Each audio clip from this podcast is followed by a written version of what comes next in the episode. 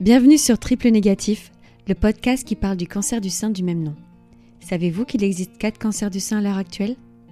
Le cancer du sein triple négatif touche principalement des femmes de moins de 40 ans il concerne entre 15 et 20% du cancer du sein. Dans ce podcast, je vous expliquerai ses particularités, pourquoi c'est un cancer qui se soigne mal, mais aussi toutes les étapes de ce que je vis actuellement.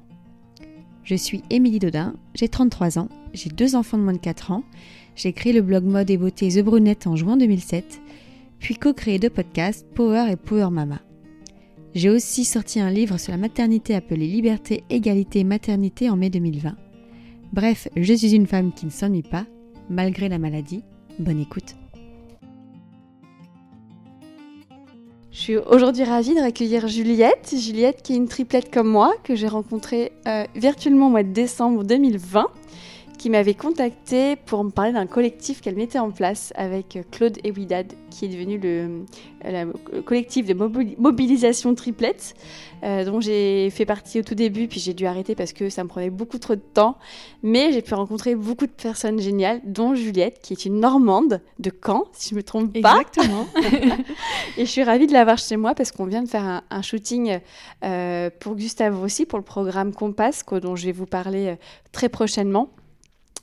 Et voilà, et du coup on est là aujourd'hui, donc euh, ravi de t'avoir Juliette. Bah, merci à toi, merci beaucoup de nous avoir accueillis chez toi pour oh. ce super, euh, super shooting oh, qui était vraiment trop, trop, sympa. Donc merci à toi, et puis même je, tu l'as dit, on a, je t'ai contacté pour le collectif. On a fait un petit bout de chemin ensemble et c'était déjà top et on, c'était une belle rencontre. C'était une super rencontre. Même si on aurait préféré se rencontrer hors, hors cancer. Mais on va dire que c'est des choses euh, voilà, qui nous amènent, la vie nous amène des personnes dans notre, chemin. Donc je suis très contente de t'avoir rencontré. Est-ce que tu peux te présenter euh, qui tu es euh, et puis quand, comment as-tu découvert que tu avais un cancer triple négatif? Oui, donc moi je m'appelle Juliette, je suis de Caen, je suis suivie au centre François Baclès. et en fait en 2018, j'ai senti des petits coups d'aiguille dans mon sein. Euh, j'avais des petites douleurs et j'ai senti une petite boule. Euh, donc j'ai contacté ma gynéco qui m'a dit non mais je vais pas vous recevoir. Euh, un cancer du sein ça fait pas mal et puis à 30 ans on n'est pas concerné. on peut pas faire passer des mamots à tour de bras. Donc on va pas on va pas se voir. J'ai commencé à écouter mon corps. On, me disait mais si tu sens quelque chose va plus loin. Donc là c'est la remplaçante de mon médecin qui m'a pris en charge et qui m'a dit écoutez moi je suis pour faire passer des, des mammographies, des échographies. on ne sait jamais. Et là le, pronostic est tombé un cancer du sein.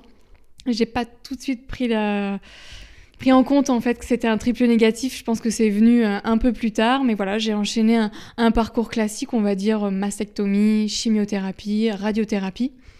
Euh, après, j'ai repris une vie, on va dire ce qu'on peut appeler une vie normale. J'ai repris le travail.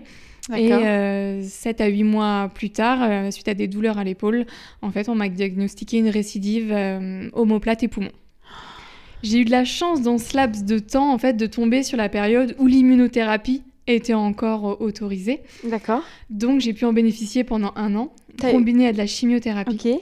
T'as eu quoi comme immunothérapie? J'ai eu la thésozimulab. Ouais, qui ouais, effectivement qui, mm. voilà, qui, est maintenant dans un essai clinique plus. Euh, Exactement. Impassion peut-être 132. 130, ouais, 132, je pense. Quelque chose comme ça. Donc là, tu avais quel âge quand vous êtes arrivé Donc tu avais 30 ans au début. 30 ans. Ouais. Et la récidive, donc tu avais 31, 32 J'avais 31 la récidive. Aussitôt, l'immunothérapie combinée à la chimio, je saurais jamais dire. Enfin, là, si c'est la combinaison des deux qui a bien marché, au bout de trois mois, on m'a dit que c'était réduit de moitié sur l'omoplate. Génial. Et qu'il n'y avait plus rien au poumon. Oh, incroyable, incroyable. Tu réponds très bien. ouais, je réponds très bien à, tous, à tous les traitements en général parce que, bah, voilà, moi, il y, a aussi dans mon parcours, c'est que j'ai une mutation BRCA1, la mutation d'Angelina Jolie dont les gens ont entendu parler un petit peu. Euh, mais ça implique aussi quelque chose d'autre, ça veut dire que ça implique la famille et c'est un quelque chose d'assez lourd à faire peser sur les épaules de sa sœur qui pensait vivre une vie tout à fait normale et tout d'un coup on lui dit va falloir que tu te fasses diagnostiquer et on lui annonce qu'elle a aussi euh, une mutation génétique.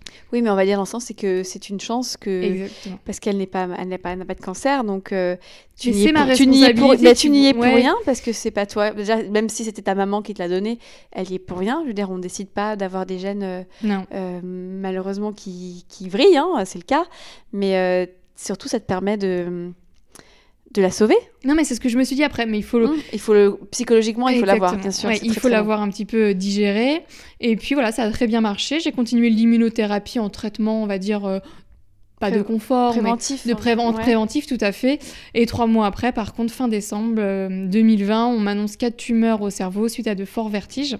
Je me souviens que tu en avais parlé. ouais. Et du coup, je démarre en janvier, six séances de radiothérapie avec le fameux Cyberknife. Ça, il faut que j'en parle du Cyberknife parce que j'ai découvert cette machine qui est incroyable, qui a des mesures précises, plus que le millimètre, je crois, près, et en fait qui fait des merveilles, qui permet d'opérer les poumons, ce que j'ai vu. Euh, j'ai vu que ça plein de cancers, le cancer du rein, un petit peu cancer du rein, ouais, le cancer d'accès. Et toi, du coup, ça t'a enlevé Ouais, ça m'a enlevé mes métastases au cerveau. Mes métastases au cerveau. C'est incroyable. Et aujourd'hui, je suis juste en, en inhibiteur PARP, en fait, un, vu que j'ai un gène défaillant, voilà, le, but de ce traitement anticancéreux, c'est de réparer en gros un petit peu mon ADN. Et ça fait aujourd'hui 9 mois que je suis sous ce traitement-là. Et les résultats sont bons, puisqu'aujourd'hui, bah, les métastases sont en sommeil. Et euh, T'es en rémission pour l'instant. Voilà, c'est ce que m'a dit Émilie tout à l'heure. Je ne jamais le prononcer parce que c'est euh, c'est toujours un petit peu euh, difficile, mais ça me intérieurement, ça, voilà, ça, quand tu as dit rémission, ça, oui, ça libère. c'est vrai. Ouais, non, mais parce que je sais qu'il y a plein de filles qui nous écoutent qui sont métastasées et le mot métastase fait peur à tout le monde. On va pas se mentir, hein. on s'imagine en fin de vie. Mais là, j'ai devant moi Juliette qui, qui est magnifique, qui est, qui est pleine de vie et surtout qui a, comme vous l'avez entendu juste avant, a eu un parcours de euh, des récidives qui sont arrivées trois fois, du coup, enfin deux fois. Oui, deux fois. Euh, donc c'est ta troisième ligne de chimio. Oui. Enfin, t'as pas, pas, pas, eu de chimio, t'as fait que deux lignes de chimio. Ouais, j'ai fait deux lignes de chimio. Mais t'es là et tu tes métastases sont en sommeil. Oui. Et rien que ça, on peut amener une vie. T'as repris le travail, il me semble. Oui, j'ai repris le travail. Et, comme, et ça fait quoi de se sentir. Euh, de reprendre une vie normale Ouais. Ouais, bah, c'est juste. Euh, on s'occupe la tête aussi parce que le soir, on rentre et on se dit oh, bah, il y, a eu ça dans ma journée. Euh, et je sors du travail, je pousse la porte et j'ai une vie comme tout le monde où je suis allée au boulot, je suis allée bosser et je rentre chez moi ça après se voit une pas journée que de as travail. un cancer, ça se voit pas physiquement plus que tu as un cancer. Quand on te regarde là, tu vois, il n'y a pas de traces. Ouais, moi, moi je le voyais un peu, tu sais, sur mon visage avec la cortisone, les traitements, j'ai l'impression que mon visage il avait changé.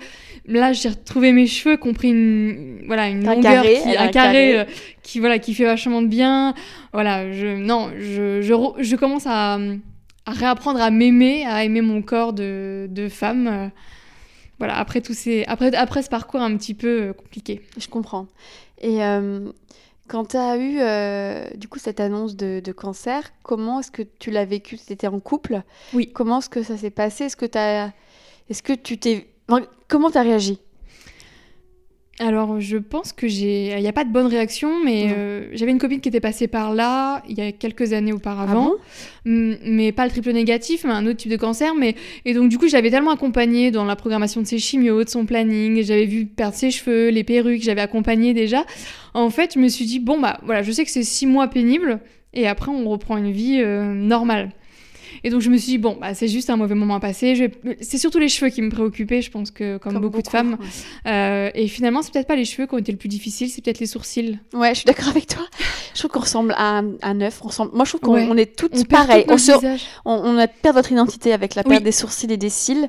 Pour moi, là, moi, je trouve qu'on est moche. Enfin, on va dire plus jeune, mais c'est pas. Quand je le dis, c'est violent pour les personnes qui sont là-dedans, mais moi, je me sentais moche, mais je m'aimais quand même. C'est très bizarre. Je me dis, putain, je ressemble à rien. Euh, là, on se ressemble toutes. Je ressemble vraiment à un œuf, tu vois.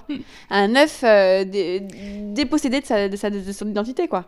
Oui, et puis le- oui, il y a plus rien, il y a plus, il y a plus, il y a plus les sourcils. Finalement, les sourcils, ça fait tout du visage, on se rend pas compte. Mais Ouais. euh, les cils, bon, à la limite, mais les sourcils, ça façonne un visage et ça, c'est un peu décontenançant. Euh, mais aujourd'hui, voilà, j'ai retrouvé un, un, un visage qui me plaît mieux, on va dire. Ouais. Et, euh, et du coup, donc, euh, quand tu as eu donc, ton annonce de cancer, tu as. Ouais, je me suis dit, je sais pas, ça va pas être longtemps, ça va être six mois. Euh, j'ai été très très bien soutenue par mon entourage, par mon conjoint, qui malheureusement avait déjà vécu euh, un peu déjà cette situation-là auparavant. Euh, donc il a plus vite compris que moi, il m'a pu m'expliquer tout ce que je n'avais pas compris, tout ce que je n'avais pas voulu entendre. Peut-être qu'il y a un moment, le... On n'entend plus, on devient ouais, sourd. on n'entend plus ce qu'on nous dit. D'ailleurs, j'ai pas entendu que j'avais un triple négatif. Moi non plus, hein, J'ai entendu très agressif. Moi aussi, j'ai entendu ça. J'ai entendu la même chose. J'ai entendu, on- entendu qu'on pouvait pas trop bien le soigner. Mon mec a entendu qu'on pouvait le soigner. Mais tu vois, comme quoi, Ouais. on, on entend, on, on devient sourd et c'est pas Mm. une légende, c'est Ouais, vrai. c'est ça. Je dis c'est quel type de cancer? Mon médecin m'a dit il est très agressif, il... c'est pas un gentil. Moi, j'ai compris que c'était très agressif parce qu'on était jeunes. Oui. Tu vois, et en fait, j'ai compris après que c'était parce que c'était un triple négatif, mais je l'ai compris bien plus tard. Ouais, moi aussi, je l'ai compris bien plus tard. Et on le prend un peu dans. Quand on se rend compte triple négatif et qu'on voit ce que ça veut dire et ce que ça engendre, euh, Ça fait mal. ça fait mal. Et je pense qu'aujourd'hui, comme tu me disais tout à l'heure, on... les statistiques changent, les traitements évoluent beaucoup, mais le- sur Internet, on lit encore beaucoup de choses qui, qui datent. Et aujourd'hui, on est dans une phase où tout, tout avance, en fait. On est... Il y a énormément de progrès qui se font, mais on en reste sur un, un, traitement, un, un cancer qui est assez noir euh, dans ce qu'on lit, et ça fait, ça fait peur. Oui, parce qu'en fait, c'est un cancer, quand euh, personnes qui connaissent pas trop, c'est donc qui ne répond pas du coup aux marqueurs, comme j'expliquais dans le podcast plus, tôt. Donc, on n'a pas vraiment pour l'instant de traitement cible. Euh, Il y a des femmes qui vont très bien répondre à la chimio, d'autres qui vont moins répondre. D'ailleurs, tu as quel type de KI 67 Tu sais le, ton Oui. pourcentage? Euh, Je crois qu'il est élevé, le mien. En fait, on dit généralement que quand plus il est élevé, mieux il répond à la chimio. Oui. Moi, il était bas. hein, Je J'étais à 30 80. moi. Ah ouais, pas mal. Tu vois, moi j'étais à 30%, mon, mon oncologue il me disait c'est déjà beaucoup. Je dis mais attendez, j'ai des copines, elles sont à 80. Il me croyait pas parce qu'il en a jamais vu en fait. Et je dis mais il y en a plein qui sont même à 90, 95. Moi j'ai pas très bien répondu, mais toi, toi t'es quelqu'un, l'exemple même de la personne qui répond très bien à, à la, chi- à la- au- à la ouais. chimio. Et du coup, du coup, je pense que la récidive est si elle doit arriver, elle est plus rapide. Oui. Euh, ce disent, donc là, ça fait 9 mois que c'est tranquille. Oui, ça fait 9 mois que je suis tranquille. Ça fait un an, quasiment jour pour jour, que j'ai arrêté la chimiothérapie. Ah, j'ai envie de pleurer, c'est trop beau. Non, non, c'est. Ouais, la l'arrêt de la chimiothérapie, c'est beaucoup. euh, Même si c'était un certain traitement qui était pas aussi fort que les premières séances de Oui. chimio qu'on a, les EC qui sont les EC qui sont, qui sont difficiles, mais euh, d'aller euh, toutes les semaines, c'était toutes les semaines pendant 9 mois euh, à l'hôpital. C'est. Pour la récidive? Bah ouais, parce que l'immuno et chimio, c'était toutes les semaines. Pendant 9 mois? Ouais, pendant 9 mois. Comment Une semaine, sur, euh, une semaine sur deux, j'avais l'immuno Ouais. combiné à la chimio et toutes les semaines, j'avais une séance de. Et j'avais une pause euh, au bout de trois semaines, j'avais la quatrième semaine qui était, euh, qui était off. ouais. Et c'était quoi comme euh, chimio que tu C'était le Taxol. Taxol, ouais, donc Taxol, donc c'est la fameuse qu'on a déjà, que tu avais déjà eu avant. Non, j'avais eu Ah non et Taxotère, moi. Ah oui, donc qui est vachement plus agressif, Ouais, hein, qui quelque est- chose de. qui n'est pas terrible le taxotère, on n'en parle pas, mais en fait euh, qui est quand même très violent pour le cœur, euh, plus que le taxol, hein, parce que le taxol égale 3, taxol égale 1 taxotère. Euh, et ça, tu l'as bien vécu niveau des effets secondaires d'ailleurs? Sur le Taxotère Ouais, bah, Quand tu viens du EC, ouais. Enfin, du EC, euh, le taxotère, c'est les vacances. C'est vrai Ah ouais, moi je trouve que enfin, la différence. Moi, c'était la nausée, les, les nausées, les vomissements. Enfin, j'ai pas vomi, mais les- la nausée et, l'état euh, dont ton estomac il se sent toute la journée avec les EC, euh, c'est ça le plus dur. Et le, le taxotère, hormis de la fatigue, c'est tout ce que j'ai ressenti moi. hein. J'ai pas eu d'autres effets secondaires. Ah, c'est cool, t'as que de la fatigue, c'est bien. Ouais, que de la fatigue et, euh, et le taxol derrière, bah j'ai perdu une partie de mes cheveux une deuxième fois, Ouais, ça, c'est mais que le dessus. Ah ouais? Et j'ai fait le choix de pas raser, parce que tout le monde dit, aussi il faut raser, il faut raser. Et en fait, je me suis dit, bah non, parce que quand je mettais un foulard, j'avais mes cheveux qui dépassaient, et ça faisait comme si j'étais pas malade. Comme Avec un bonnet, une- tu vois. Une, une frange nickel. Enfin, Bah, c'est ça, ouais. euh, Perruque nickel, quoi. Perruque nickel, comme si. Et en fait, j'ai gagné du temps parce que quand ils ont repoussé sur le dessus, euh, il y a eu un moment pas très beau forcément, mais là, je récupère un, un carré euh, Ah des ré- là, régulière, cool. enfin assez rapidement. Donc euh, non, je suis contente et euh, non, là, je suis super contente d'avoir. Je fais que de les toucher, mais euh, on se rend pas compte quand on a perdu les cheveux quand on les récupère. En plus, ils sont plus beaux qu'avant. Ouais. Ils sont plus. on a les cheveux doux à, à- Ah, moi, ils sont après. incroyablement doux, j'ai les cheveux de bébé. Mais euh, c'est vrai qu'on se rend pas compte de la chance qu'on a d'avoir des cheveux qu'une fois qu'on les perd d'ailleurs. C'est ça, exactement. On, avant, on se complaignait, oh, j'aime pas mes cheveux, je trouve pas beau, etc. Mais en Je fait, voudrais boucler. je tellement content d'avoir des cheveux, c'est la base de tout.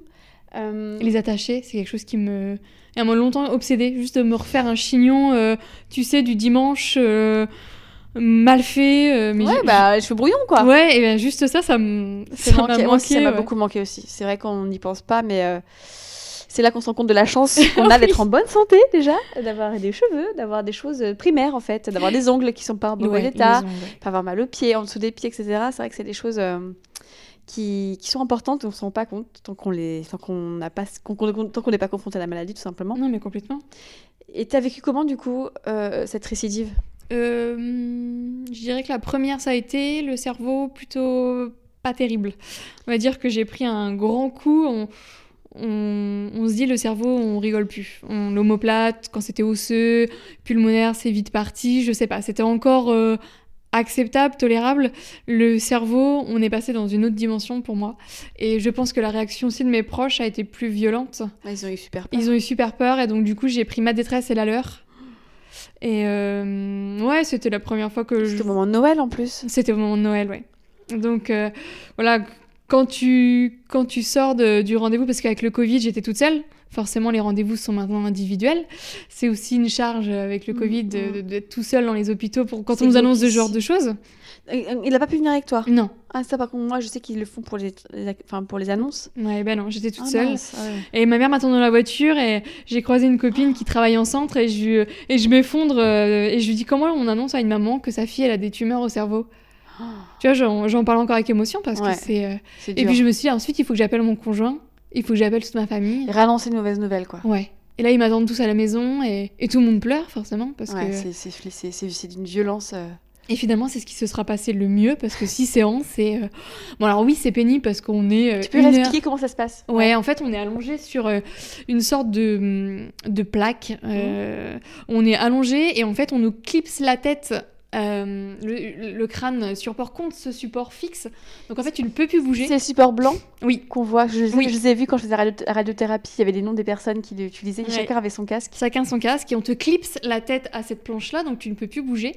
On te rajoute le masque anti-Covid, donc là tu as la tête clipsée, tu as le masque sur le nez et la bouche, et là tu as les bouffées de chaleur qui vont avec. De la ménopause. de la ménopause qui te qui moi j'ai eu un sentiment d'angoisse. Il fallait que je fasse beaucoup de de- d'exercices de respiration pour me calmer. Et ça dure une heure. Euh, donc moi je, je, je demandais à ce qu'on mette un CD de musique. Et je comptais 3-4 minutes par chanson pour essayer de me rendre compte à quel timing j'en étais. Une heure. Et au bout d'une demi-heure je faisais une pause parce que le support euh, me rentrait dans le crâne et j'avais une douleur à pleurer tellement j'avais mal trop mal. et donc, Dieu. ils m'autorisaient une pause à mi-parcours. Donc, je comptais à peu près, je levais la main, ils arrêtaient, je me massais un petit peu euh, la tête et on repartait euh, souvent pour ouais, 20, 20 minutes parce que j'essaie que la première partie soit un petit peu plus longue pour que la Ouais. deuxième euh, Soit plus courte, paraisse plus soit courte. plus courte. Ouais. Et je me rappelle, ils mettaient Adèle en, en fond sonore et je comptais 3-4 minutes. 3-4 minutes, ça fait à peu près tant de, tant de répétitions et je me suis dit, c'est bientôt fini. Et puis finalement, 6 séances et puis, euh, et puis ça m'a pas empêché de continuer. Je me suis dit, bah, on devait partir à la, à la montagne, on est parti à la montagne. Euh, j'ai pas, je me suis pas empêché de vivre. C'est des séances tous les combien? C'était les, tous les deux jours. Tous les deux jours? Ouais, Donc t'as eu six séances tous les deux jours? Ouais. Donc ça veut dire qu'en en gros, en, en deux, semaines, c'était euh, fait ouais. quoi. Après, il y a eu Noël et les jours de l'an qui a ralenti un petit peu, ce qui fait que c'était en 3 semaines.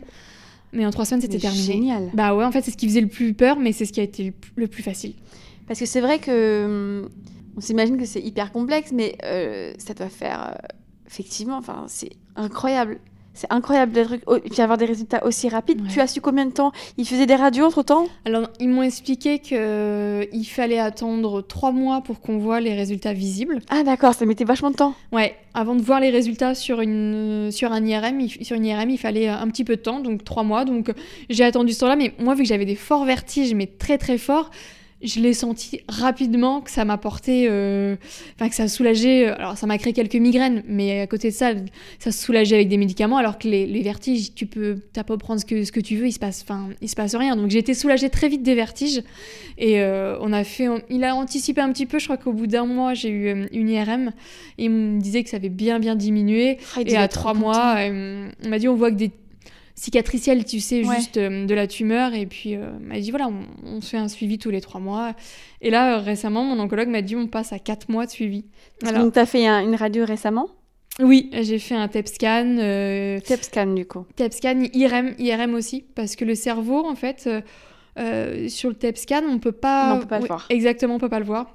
Donc je, com- je combine les deux et elle m'a dit euh, bah, c'est une, une très bonne chose, c'est avec de, de petites victoires qu'on obtient voit, de grands il voit résultats. rien. Il voit rien. Et euh, on voit rien nulle Enfin, voilà, c'est que cicatriciel.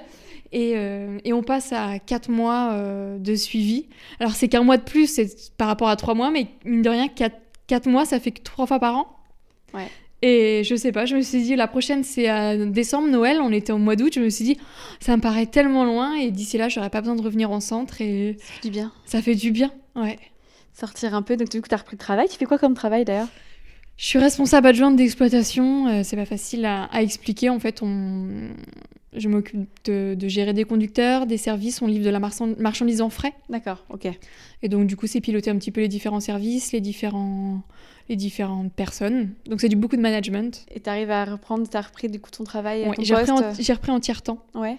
parce que voilà, forcément ça affaiblit le corps. On est crevé. deux hein. années de suite, euh, voilà, forcément ça m'a bien affaibli, mais j'en avais besoin. Euh, même si j'ai eu le besoin de voir une, enfin, de rencontrer une psychologue pour essayer de voir si j'étais capable de reprendre le travail, si euh, j'ai eu un deuil aussi à faire avec la maternité. Voilà, j'ai vu quelqu'un qui m'a dit non mais je vois pas de d'inconvénient à ce que vous repreniez le travail, vous êtes prête Mm. Donc j'ai repris, tiers temps, c'était super. Juste de revoir les collègues, de reprendre une vie normale. euh, De reprendre pas les rails, du, du- de pas y penser qu'on a un cancer tous les jours. quoi. Et euh, du coup, donc, tu parles de la maternité. Donc, tu as maintenant 33 ans. Oui. Tu as envie d'être maman. Oui, c'était déjà un, un souhait avant la maladie. Euh, ils l'ont, mon centre l'a très bien pris en compte puisqu'ils m'ont proposé euh, de faire une conservation d'ovocytes. En l'occurrence, on, est allé faire, on, a, on a congelé des embryons. Euh, je sais que dans tous les types de cancers, c'est pas possible euh, parce que ça, on stimule les hormones dans les cas de cancer hormonodépendants. C'est compliqué. Voilà, c'est un peu plus compliqué. Moi, ils l'ont pris en compte. On a fait deux ponctions. Euh, la deuxième n'a pas marché puisque j'ai fait une hémorragie interne, mais en Ah, tout super. cas, il y a 9 7 ou 9 embryons. Ah, c'est bien, hein, c'est un bon, une bonne ponction. En une seule fois, ouais. 9 embryons qui sont, qui sont congelés. Aujourd'hui, voilà, j'ai pas voulu, j'ai pas fait un deuil entier, j'ai pas, j'ai pas, mais j'ai mis entre parenthèses. Parce qu'avec les deux récidives, euh, forcément, on, on s'accroche à ça, mais on se dit, bon, le principal, c'est d'aller bien, c'est de guérir, euh, de se laisser le temps de, de se remettre. Euh, rien n'est impossible. C'est vrai. C'est la Enfin, preuve vivante. Ouais, non, mais c'est ça. Après, euh, voilà, quand je. Il y a eu un moment qui a été difficile, quand mes copines sont toutes tombées enceintes, quand dans ma famille, voilà, c'est. Tout le monde aussi est tombé autour de moi un petit peu enceinte, et je me suis dit, bah, je vais me priver de ça sûrement, peut-être pas, mais il a fallu en faire un deuil pour plus s'accrocher à ça, sinon c'était un petit peu trop douloureux. Euh, Après, ça n'a pas été facile pour moi, parce que depuis toute petite, je suis convaincue que je suis née pour être maman. Je sais pas, ma mère était euh, auxiliaire puricultrice, en fait, elle a toujours travaillé avec les enfants, j'ai toujours eu une passion pour les enfants, et je suis convaincue que, voilà, je. Tu vas être maman. Oui, non, mais je, préfère me dire que je ne vais pas être maman, Oui. c'est, moins dur au quotidien, et, le, et se dire que si ça arrive, ça, ça arrivera, mais je m'y accroche plus comme avant, j'ai essayé de faire un, un, un, un pseudo-deuil, on va dire, quand même, de, de cette maternité-là, et, et si ça doit se faire, bah voilà, ça se fera, mais je, me- je me, j'avais l'âge aussi qui me disait, j'ai 30 ans, j'ai 31, j'ai Mais 30 ans, Tu peux être maman jusqu'à encore un petit, jusqu'à 42 ans. Non, tu mais sais que la, complètement. pour la procréation médicalement assistée, par Oui. exemple, si tu as ces choses-là, c'est jusqu'à 42 ans. c'est ce que je me suis, je me suis dit, T'as c'est plus 9 une question d'âge, toi. Je me suis dit, on- c'est pas grave, ça Ouais. sera l'âge que ce sera. Et même si c'est à 39 ans, à 40 ans, euh, ça sera notre petite victoire. Ça serait, je le souhaite parce que tu mérites d'être ben maman, de connaître cette joie et de pouvoir euh, bah, voir, penser à l'avenir en fait. Oui, après, ça soulève d'autres questions. C'est ce qu'on abordait tout à l'heure ce midi. Euh, Il y a une question égoïste ou pas égo d'être égoïste? Est-ce que euh, cet enfant, euh, le voir grandir sans maman, est-ce que c'est quelque chose que, est-ce que c'est pas plus dur de vivre avec une maladie et se dire mes enfants à tout moment ils peuvent ne grandir sans maman, sans maman, ou est-ce que de se dire je préfère ne pas en avoir comme ça je leur inflige pas euh, ça. Enfin, Mm. c'est vraiment C'est très compliqué. Hein. Quand moi je te disais que moi, moi j'aurais préféré en temps malade ne pas en avoir parce que je veux pas leur infliger cette peine de si je disparaissais.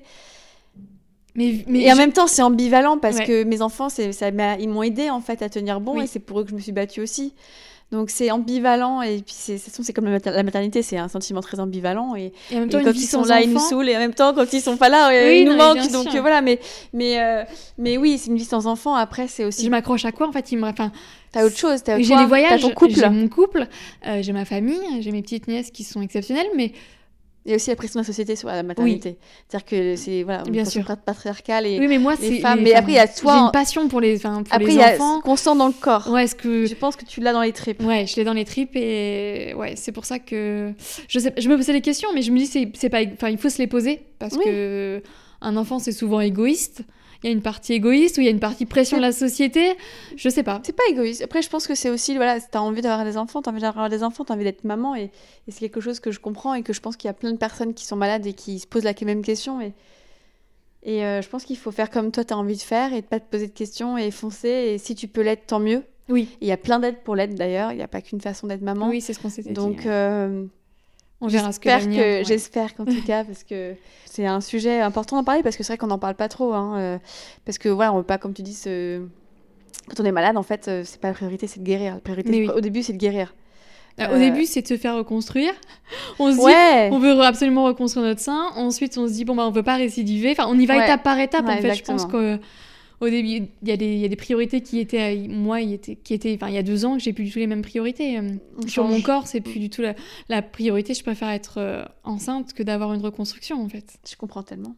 C'est clair. Euh, C'est clair. Mais il y a plein de choses qui changent parce qu'en même temps, on n'a pas le même âge, on n'a pas le même vécu. On a, t'as, t'as traversé la chimio par deux fois. Euh, t'as eu euh, voilà, cette récidive aussi au cerveau. T'as, enfin, t'as eu des choses, des épreuves qui t'ont changé. Et effectivement, euh, la, la Juliette de 30 ans n'est pas la même de Non. 33 ans. Et c'est quelque chose qui est difficile hein, parce que. parce qu'on s'imagine pas au début qu'on va avoir tout ce parcours-là, qu'on va changer à tel point et que bah, on est fait, enfin comment dire, c'est que le, le- nos priorités changent Oui. en fait, tout simplement. Ah oui, non, mais c'est sûr. Et puis quand euh, on entend quand, quand on est métastasé, voilà, on, on part avec des, des statistiques. Enfin, qui sont inentendables. On peut Oui, pas en 15 entendre mois, 4, qui 14 disent ouais, 15 mois. de médiane de survie. Euh, quand on, on- vous ne pourrez jamais prononcer le mot guérison. Il faut pouvoir euh, vivre avec, euh, il faut pouvoir les accepter. Après, voilà, c'est un moment difficile. Aujourd'hui, j'ai rebondi par rapport à tout ça. Et je- chaque petit bonheur de la vie, on se rend pas compte, mais une journée ensoleillée, c'est une belle journée. Ouais. Ce genre de choses. Enfin, c'est tout bête, mais on voit les choses différemment.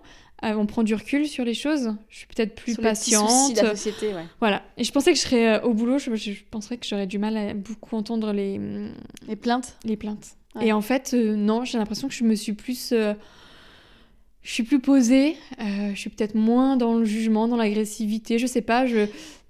En fait, moi, ce que j'explique aux gens, c'est que les gens qui se plaindre, et tout, je dis, mais en fait, les craques à la vie quotidienne, on en a tous. Même, Oui. même sous chimio, on en a. non Enfin, mais c'est ça. Et en fait, c'est normal, on peut le dire. On, on- c'est pas pour autant, voilà, on n'est pas dans un caprice ou quoi que ce soit, mais euh, je pense que ça fait du bien de se dire, prendre du recul et dire, bah oui, t'as as raison d'être- euh, machin. Et puis, bah par contre, voilà vie différemment, euh, c'est pas grave. Moi, je dis toujours à mon mec, c'est pas grave. c'est pas grave. Il me dit, arrête de dire ça. Je dis, mais c'est vrai, il y a des choses qui sont pas graves. C'est le bazar, bah c'est pas grave. Mm.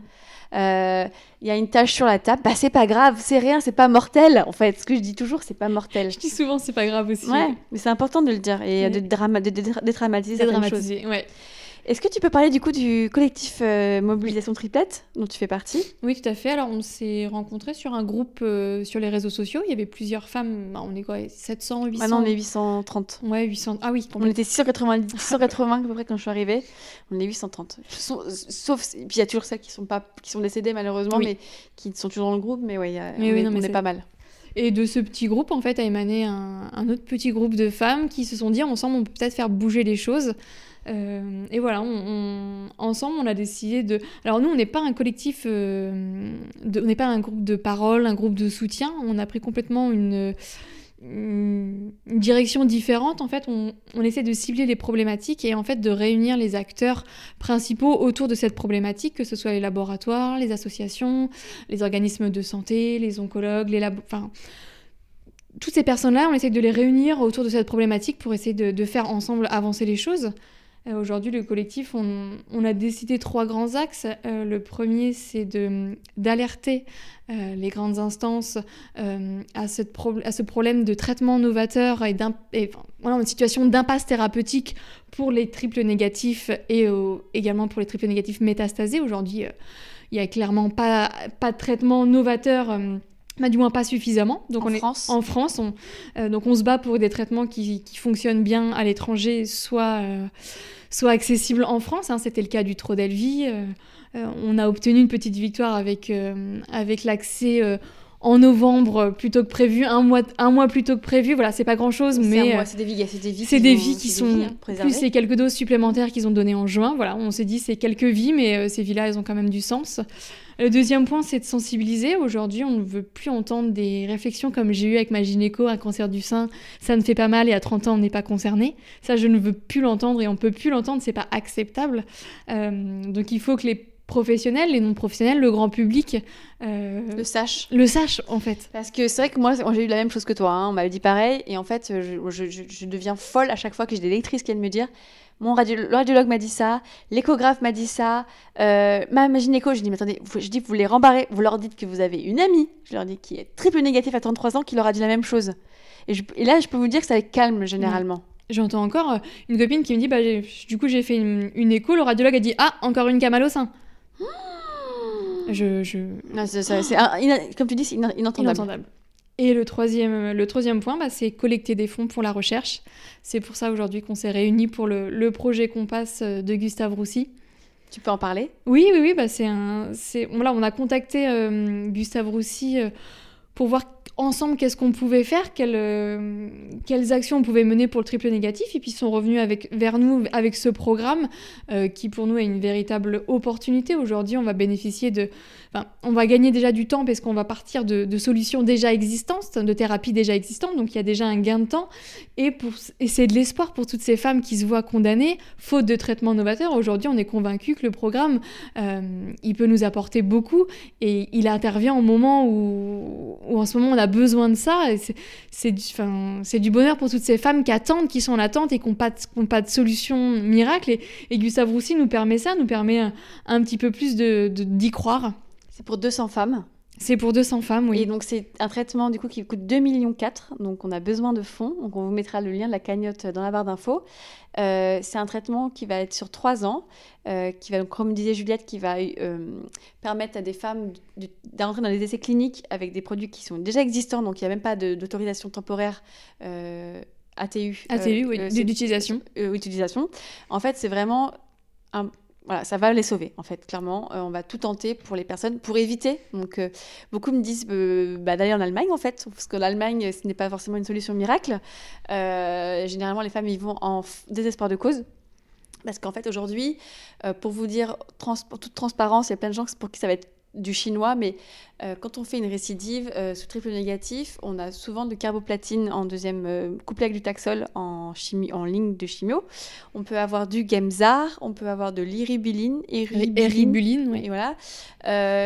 Toutes ces choses-là qui peuvent ne pas fonctionner. Euh, en fait, ce sont des chimios qui sont pas forcément triple négatifs, en fait. hein.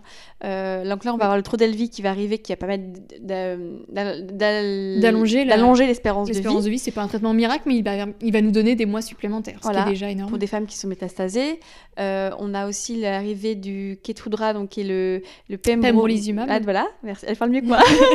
en, en immunothérapie, qui a fait ses preuves aux États-Unis, qui a été approuvé par la FDA. Drugs Administration. Euh, Food, Food and Drug Administration, donc qui est le, le- quand même la HHS is- ici en Oui. France, euh, qui réglemente tous les produits, les médicaments et d'autres d'ailleurs, l'alcool ou autres euh, aux États-Unis, et euh, qui, qui a fait vraiment ses preuves. Moi, je le lis sur des forums américains, euh, triple négatif, il y a des femmes qui sont là-dessus et qui revivent en fait, clairement, ça, ça, ça marche très très bien. Voilà, donc on, on a accès à ça. On se bat. en France. Voilà, parce qu'en fait, il faut expliquer aux gens que euh, en France, on pensait, quand on dit qu'on a un cancer du sein, les gens disent Ah, mais ça se soigne très bien. Alors, déjà, c'est une phrase qui est inentendable pour les femmes qui ont un cancer du sein, pour la simple et bonne raison qu'il y a 12 000 femmes par an qui en meurent du cancer du sein.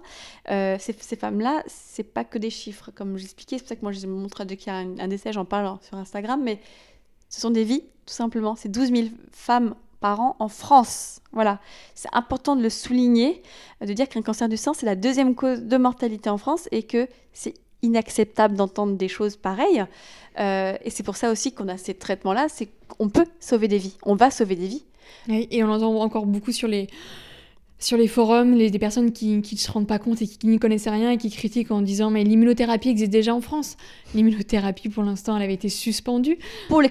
Pour les cancers triple négatifs, parce négatifs, voilà. hein, voilà. Bien sûr, il y, a- il y a des types de cancers où l'immunothérapie euh, est actuellement euh, euh, autorisée. Nous, on, on a, ça a été suspendu pour le, les tri- le triple négatif. Donc, ah, voilà, on, sait quand même de quoi on parle.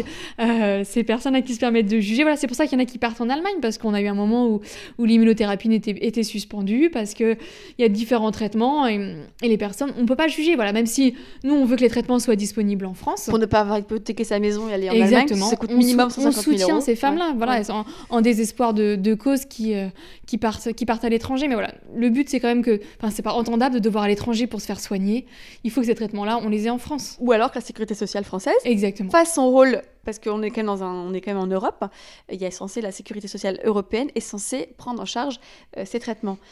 Il faut pas oublier aussi qu'en en Allemagne, il y a quelque chose qui est intéressant, qui n'est pas encore arrivé chez nous, c'est la vaccinothérapie, euh, qui est en fait un, Ils ont, je pense qu'ils analysent euh, notre tumeur et nos- nos- notre sang. Et en fait, ils proposent un vaccin sur mesure, ce que j'ai compris, Un peu en servant de l'ARN messager comme on a fait avec le Covid en fait. qui va nous aider énormément. D'ailleurs, on en parle dans les articles scientifiques. L'ARN messager euh, est, une, un espoir pour les femmes atteintes d'un cancer du sein parce qu'on va arriver à avoir des, des- des- des vaccins qui vont nous protéger du cancer ou en tout cas nous aider à, à se battre contre, contre le cancer. Et ça, c'est quelque chose de, de magique parce qu'on peut beaucoup critiquer euh, comme on veut euh, le, le vaccin, etc. Mais l'argent qui a été donné pour trouver un remède au Covid va servir à nous. Euh, et c'est quelque chose, c'est une chance immense parce que les travaux de l'ARN messager, ça fait plus de 15 ans qu'ils travaillent dessus. Là, c'est un vrai coup de pouce ouais, pour l'ARN Voilà. messager. Ça a été abandonné faute d'argent, euh, en tout cas mis de côté sur Oui. plein de choses.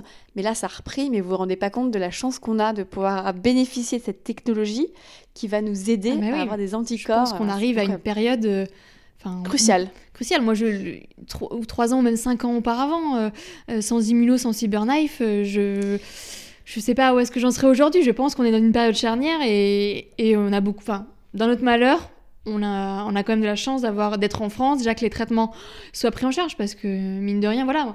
Aujourd'hui, euh, On n'est pas allé dans un pays du tiers-monde où il n'y a pas accès, accès- accès à cette, euh, cette médecine moderne. Et c'est de la chance déjà parce qu'en France, on n'avance rien.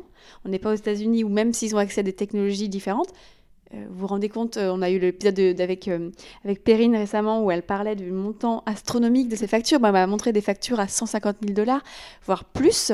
Euh, et des TEP scans qui sont euh, qui s'appellent denied, donc en fait qui refusent euh, à des personnes qui sont au début de leur cancer des TEP scans. Donc les gens, les oncologues se battent pour que les gens puissent avoir, bah, en fait, savoir où est-ce que l'extension en fait, savoir un bilan d'extension, voir s'il y a eu une métastase ailleurs ou pas. Exactement. On a vachement de chance en France, on s'en en rend pas compte. Oui, c'est ça. Et encore, encore, nous on gueule parce que, pour parler poliment, parce qu'on n'a effectivement pas accès à comparer à des amis Ça prend du temps. étrangers. temps. Enfin, parce Mm. qu'en Allemagne, ils ont accès à ça, mais, mais ça prend du temps.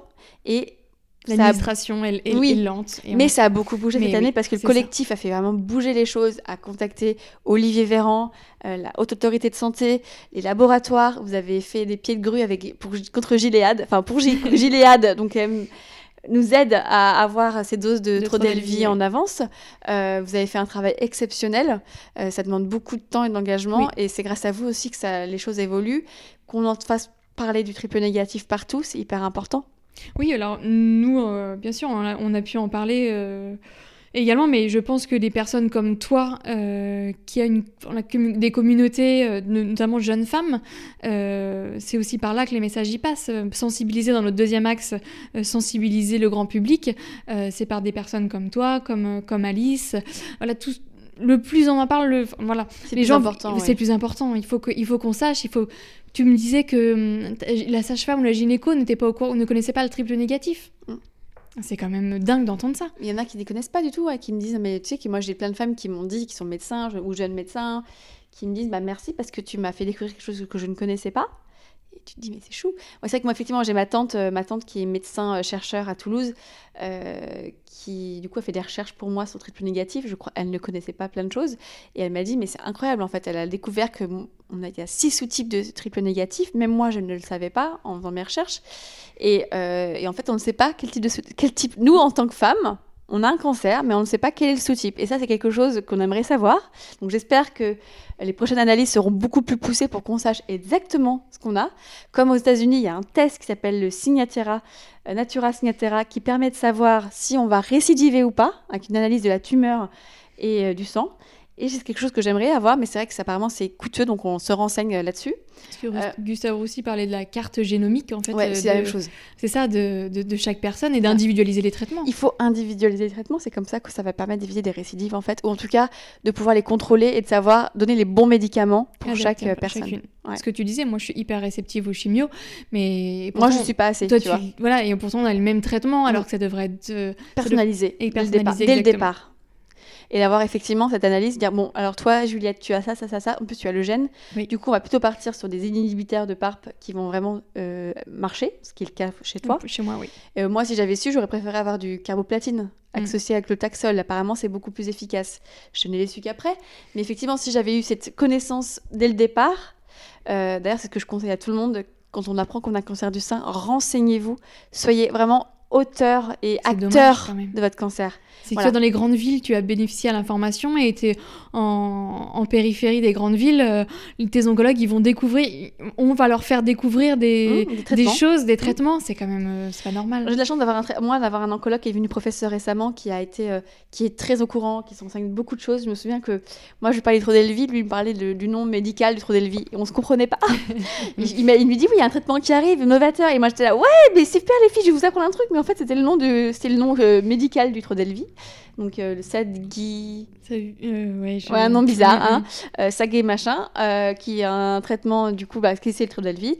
Mais euh, il y a des personnes, des oncologues qui s'intéressent, qui font de la recherche, et ça, c'est des oncologues merveilleux pour moi, compris, qui prennent le temps vraiment de se renseigner parce que les techniques évoluent tout le temps. Il suffit de lire les publications sur les PubMed ou autres, il y a vraiment plein de choses qui avancent et c'est génial. Mais même moi qui suis dans un essai clinique, je parle à, mes, à, mes oncolo- à mon oncologue et l'équipe, je leur apprends des choses, j'ai l'impression des fois. Donc ils me disent c'est bien, vous nous challengez, vous nous permettez de tenir et tout, mais soyez vraiment acteur de votre cancer. Renseignez-vous sur tout, sur votre KI67, sur euh, bien sûr faire faites un, test hein, de, de- pour savoir si Génétique. de génétique c'est Et c'est important. pas payant, hein. enfin, je veux dire, c'est pris en charge. Et c'est une prise de sang. Exactement. C'est tout. Alors quand j'entends des filles qui les médecins leur disent qu'ils ne veulent pas faire, leur faire faire ça parce qu'il n'y a pas de risque, mais qu'est-ce qu'ils en savent en fait? On peut être le début de la chaîne. Donc c'est important de le faire et ça ne leur coûte rien. Et qu'est-ce que ça va... Enfin, c'est quelque chose moi qui me rend malade quand j'entends ça, que je lis ça. Donc c'est la première chose aussi. Et c'est euh, vraiment de vous renseigner sur les techniques alternatives. Enfin, alternatives. Je parle de techniques qui... Je ne parle pas de médecine naturelle. Je parle de se regarder sur les euh, traitements qui existent ailleurs à l'étranger pour voir si ça arrive en France ou pas, euh, sous quel nom. Et voilà. Et d'être dans les groupes actifs comme Mobilisation Triplette à suivre sur Instagram. Et si vous avez un, un cancer triple négatif, allez sur le groupe des triplettes qui est hyper intéressant. On est plus de 800. Euh, on s'aide beaucoup et ça permet vraiment d'avoir du soutien aussi euh, et de poser des questions. Parce Oui. que en posant des questions, bah, il n'y a pas de questions bêtes. On apprend à plein de choses euh, là-dessus. Dans l'idée, on essaie de, de, créer, enfin, de créer un site internet euh, de manière où enfin, les jeunes femmes puissent trouver l'information, les traitements existants, les effets secondaires. Voilà, c'est un gros travail qu'on doit, qu'on doit initier. Euh, c'est beaucoup de temps, c'est beaucoup de, de travail. Forcément, il y a, la plupart d'entre nous sont métastasés euh, avec de la chimio, donc les traitements aussi ralentissent parfois certains projets. Mais comme tu dis, voilà, il faut pas hésiter à poser des questions. Là, il y a une fille, du, une personne du collectif dont je suis très proche qui, qui est passée par Gustave Avec, euh, avec le super pro, enfin voilà, des super professeurs comme peut y avoir sur Comme Suzette Paris. de- Suzette de Loge. Exactement, Suzette de la Loge pour pas la nommer. Et voilà, elle a proposé un traitement euh, à son oncologue euh, qui est en Bretagne. Donc voilà, il faut, il faut taper, il faut, enfin, il faut frapper aux bonnes portes, il faut pas hésiter, même s'il y a certains oncologues qui le prennent mal. Moi, mon oncologue, elle est un petit peu réticente quand je lui, quand je lui parle des nouvelles choses. Elle me dit oui, bah c'est bien que chacun reste à sa place. Et ça, c'est pas normal. Moi, je trouve que, excuse-moi, mais ça, c'est quelque chose moi qui me rend malade d'entendre Et ça. donc, du coup, vu que j'ai des infos en amont par rapport à elle, notamment sur le Trodelvy, euh, j'ai commencé à lui, à lui sortir des, des comptes rendus, par exemple, de réunions sur le Trodelvy, ce qui s'était dit avec le laboratoire Gilead. Et elle me dit Ah oui, vous savez pourquoi euh, euh, on n'a pas de stock en Europe? Et j'ai pu répondre à ces questions.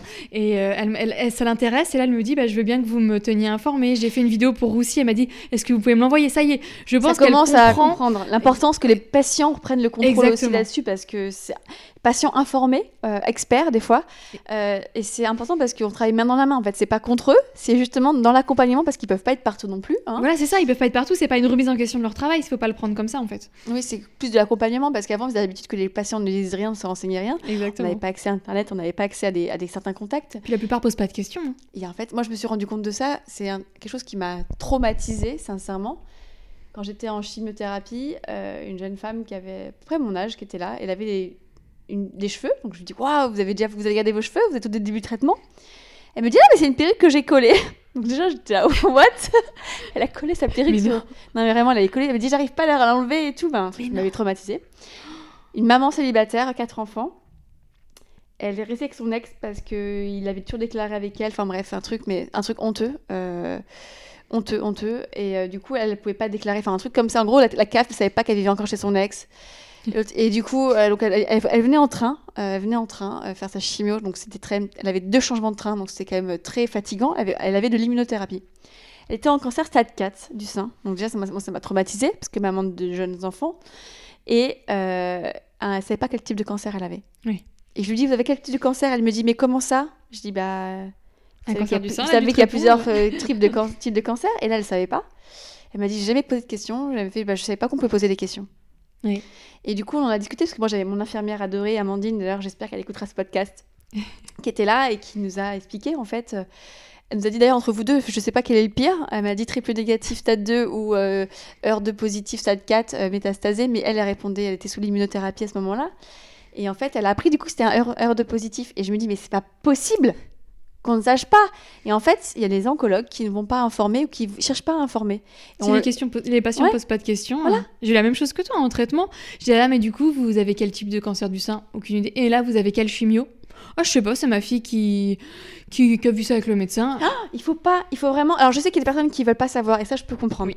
Par contre, Acteur de son soyez parcours de acteur de, santé, votre ouais. parcours. C'est important de savoir ce qu'on vous met, euh, comprendre les effets, euh, savoir quel type de cancer vous avez, parce que tous les cancers ne se ressemblent pas. Et vraiment poser des questions. Ils sont là pour répondre. C'est ce qu'expliquait l'infirmière, c'est qu'on dit, mais il faut pas hésiter à poser des questions. On est là. Il vaut mieux les poser les questions au personnel de santé que de regarder sur Doctissimo. Exactement, parce que là, on peut vite avoir peur. Donc, euh, c'est vrai que c'est important d'en parler, de- de- de- d'informer et d'être acteur de son, de, son, de son cancer. Exactement. C'est, serait, ce serait, voilà, c'est vraiment ça. C'est s'écouter, écouter son corps, les douleurs qu'on peut avoir. Je dis pas qu'il faut faire des mammos euh, tout le temps, tous les mois. Enfin voilà, c'est, pas ça ma, ma réflexion. C'est se dire, le corps, il y a quelque chose qui va pas, qui est anormal. Euh, je suis pas rassurée, j'ai des douleurs qui persistent. J'écoute mon corps et je, j'en parle à un personne. Et si, si je suis pas écoutée, j'en parle à une autre personne. Enfin, Exactement. c'est ça, c'est s'écouter, écouter son corps et, et être acteur de, de son parcours de, de santé, être acteur de, de son cancer. Comment tu vas aujourd'hui? Bien. Ouais. Je rentre de vacances, donc forcément, ça, ça peut que bien aller. Non, non, bien. Après, euh, j'aime- ma psychologue m'a appris à me dire que c'est normal qu'il y ait des moments moins bien, qu'il y ait des moments de doute. Euh, il faut les accepter, c'est pas une honte, on a le droit de pleurer. Euh, c'est faut pas s'en vouloir c'est même si j'ai l'image de quelqu'un qui est hyper dynamique et souriante j'ai le droit aussi de, de pleurer d'avoir mes moments de Down, ouais. moments plus ouais de down euh, il faut les accepter et moins me juger là-dessus. Donc euh, aujourd'hui, j'essa- j'essaye de, j'essaye de mettre ça en application. Mais euh, voilà, aujourd'hui, en ce moment, ça va, ça va bien. T'as une vie normale. Ouais, j'ai une vie normale. Ça fait du bien. Ouais, complètement. Et quel serait le conseil que tu donnerais à quelqu'un qui rentre en parcours de, de, de chimio, qui vient de découvrir qu'elle a un cancer? Que rien n'est impossible. Qu'aujourd'hui, euh, voilà, il y a il y, a, il y a tellement de choses qui se font actuellement, il y a tellement de, de super traitements, de super technologies, euh, il faut y croire. Enfin voilà, le mental il joue beaucoup. Je... Alors il n'y a pas que le mental parce qu'on dit euh, oui mais à partir du moment où t'es forte, tu vas y arriver. Enfin voilà, il n'y a pas que ça. hein. Mais, il, voilà, il y, a, aussi le droit d'accepter que ça aille moins bien. Il faut accepter le cancer, il faut accepter de vivre avec.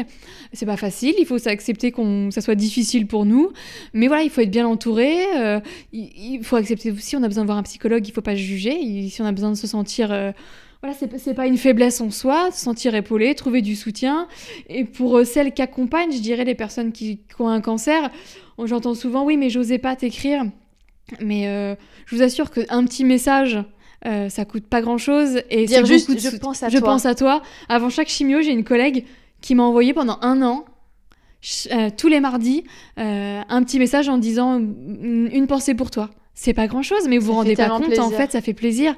Et, et, et ça, ça, enfin, vous dites, c'est pas, c'est pas, en général, les gens autour disent, c'est pas facile, je savais pas. Si c'est pas facile pour vous, dites-vous que c'est encore moins facile pour nous, ce qu'on est en train de vivre. Donc, je vous assure que ça coûte rien d'envoyer un petit message. Et de dire effectivement, euh, en fait, quand on sait pas quoi dire, c'est compliqué. Même moi, je m'arrive dans des situations d'autres, euh, par rapport, même pas par rapport au cancer, mais de dire juste, je pense à toi. Je pense à toi. C'est, vous imaginez pas le, le, le plaisir que ça peut être. Moi, c'est mon beau-père qui m'a envoyé avant que c'était le mardi, moi aussi la chimio. On pense à toi, etc. Et juste ça. Ouais, mon ben, oncle et ma tante ont fait ça aussi super pendant plaisir. un an. Et ben en fait, on s'y attend pas. Moi, je ne m'attendais pas forcément que mon beau-père euh, m'envoie Bah toutes oui. les semaines un message. Ouais. Et ben en fait, bah, ça fait du bien et, euh, et, et c'est tout simple. C'est gratuit en fait. C'est ça. Alors, Et- je comprends, un appel, c'est pas facile. Mais, Mais, là, c'est mais même on pense à toi, message, je voilà, pense à ou même toi. une petite carte, euh, je pense à toi. Ouais. Et, et voilà, il n'y a pas besoin non plus de dépenser de l'argent, des trucs comme ça, mais même des fois être accompagné. Alors, je viens, de, Oui. je viens chez toi, je- on, on se boit du thé, on discute, on parle d'autre chose ou autre, et ben ça fait du bien. Manifestez-vous. D'une- Manif- ouais. Il y a- il y a- on sera, vous ne serez pas jugé, peu importe la façon euh, dont vous allez le faire. Mais euh, voilà, c'est important d'être pour une malade d'être bien entourée. Et de se rappeler que le cancer n'est pas contagieux. Donc, euh, donc ne pas fuir euh, dès le départ, dès qu'on annonce un cancer, parce que malheureusement, il y a beaucoup de personnes qui fuient.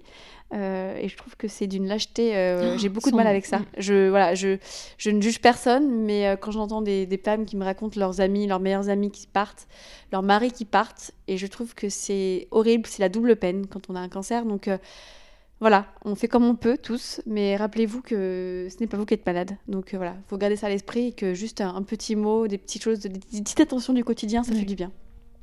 Merci Juliette d'être restée avec moi, d'avoir pu parler de ton expérience Avec qui, euh, plaisir. franchement, euh, voilà, t'es euh, un espoir, je pense, pour beaucoup de femmes. Et renseignez-vous pour le cyberknife euh, qui n'est pas partout, présent partout. Mais si vous avez des métastases au cerveau, n'hésitez pas à contacter d'autres centres euh, qui en ont. Euh, je crois qu'il y en a, je crois qu'il y a Gustave Roussy. Enfin, je vous mettrai la liste des, des centres qui l'ont euh, dans la barre d'infos. À Lyon, j'ai vu aussi. À Lyon, à, à La Cassagne à, à Nice, donc à Caen du coup. Malheureusement, il n'est pas encore à Becquerel, je crois, mais j'espère que ça va évoluer. Donc voilà, n'hésitez pas à vous renseigner, c'est hyper important. Et puis voilà, si vous voulez nous suivre sur les réseaux sociaux, Facebook, Instagram, LinkedIn, collectif hashtag mobilisation Merci Juliette. Merci beaucoup à toi.